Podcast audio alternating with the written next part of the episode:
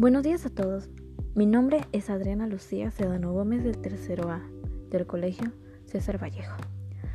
El día de hoy hablaremos sobre un tema muy importante que todos deben de saber y tener en cuenta, ya que si no hacemos nada al respecto podría empeorar.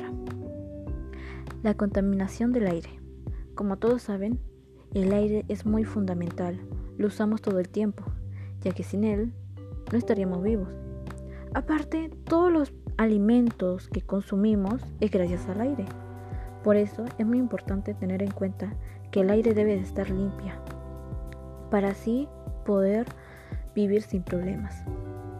Además, si el aire llegara a estar muy contaminado, pero muy contaminada, podría causar enfermedades y hasta posibles muertes. Por eso es que hablaremos de este tema, para que reflexionemos y no contaminemos más el aire.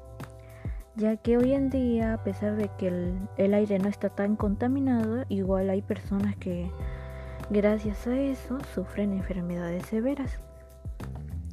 Como por ejemplo el humo de los carros, el humo de las fábricas, el polvo, etc., son uno de los causantes de esta contaminación y enfermedades.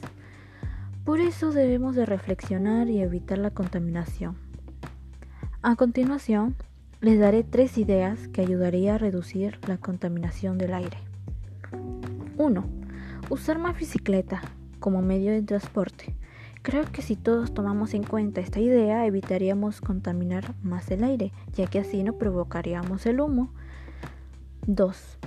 Evitar usar productos plásticos. El plástico es muy usado en todo el mundo, todos lo ven. Pero está bien si lo usamos correctamente, pero a la mayoría de la gente no le importa y los tira en el suelo. Podríamos usar más como productos orgánicos, esos de los que se usan varias veces, pero sin contaminar el aire.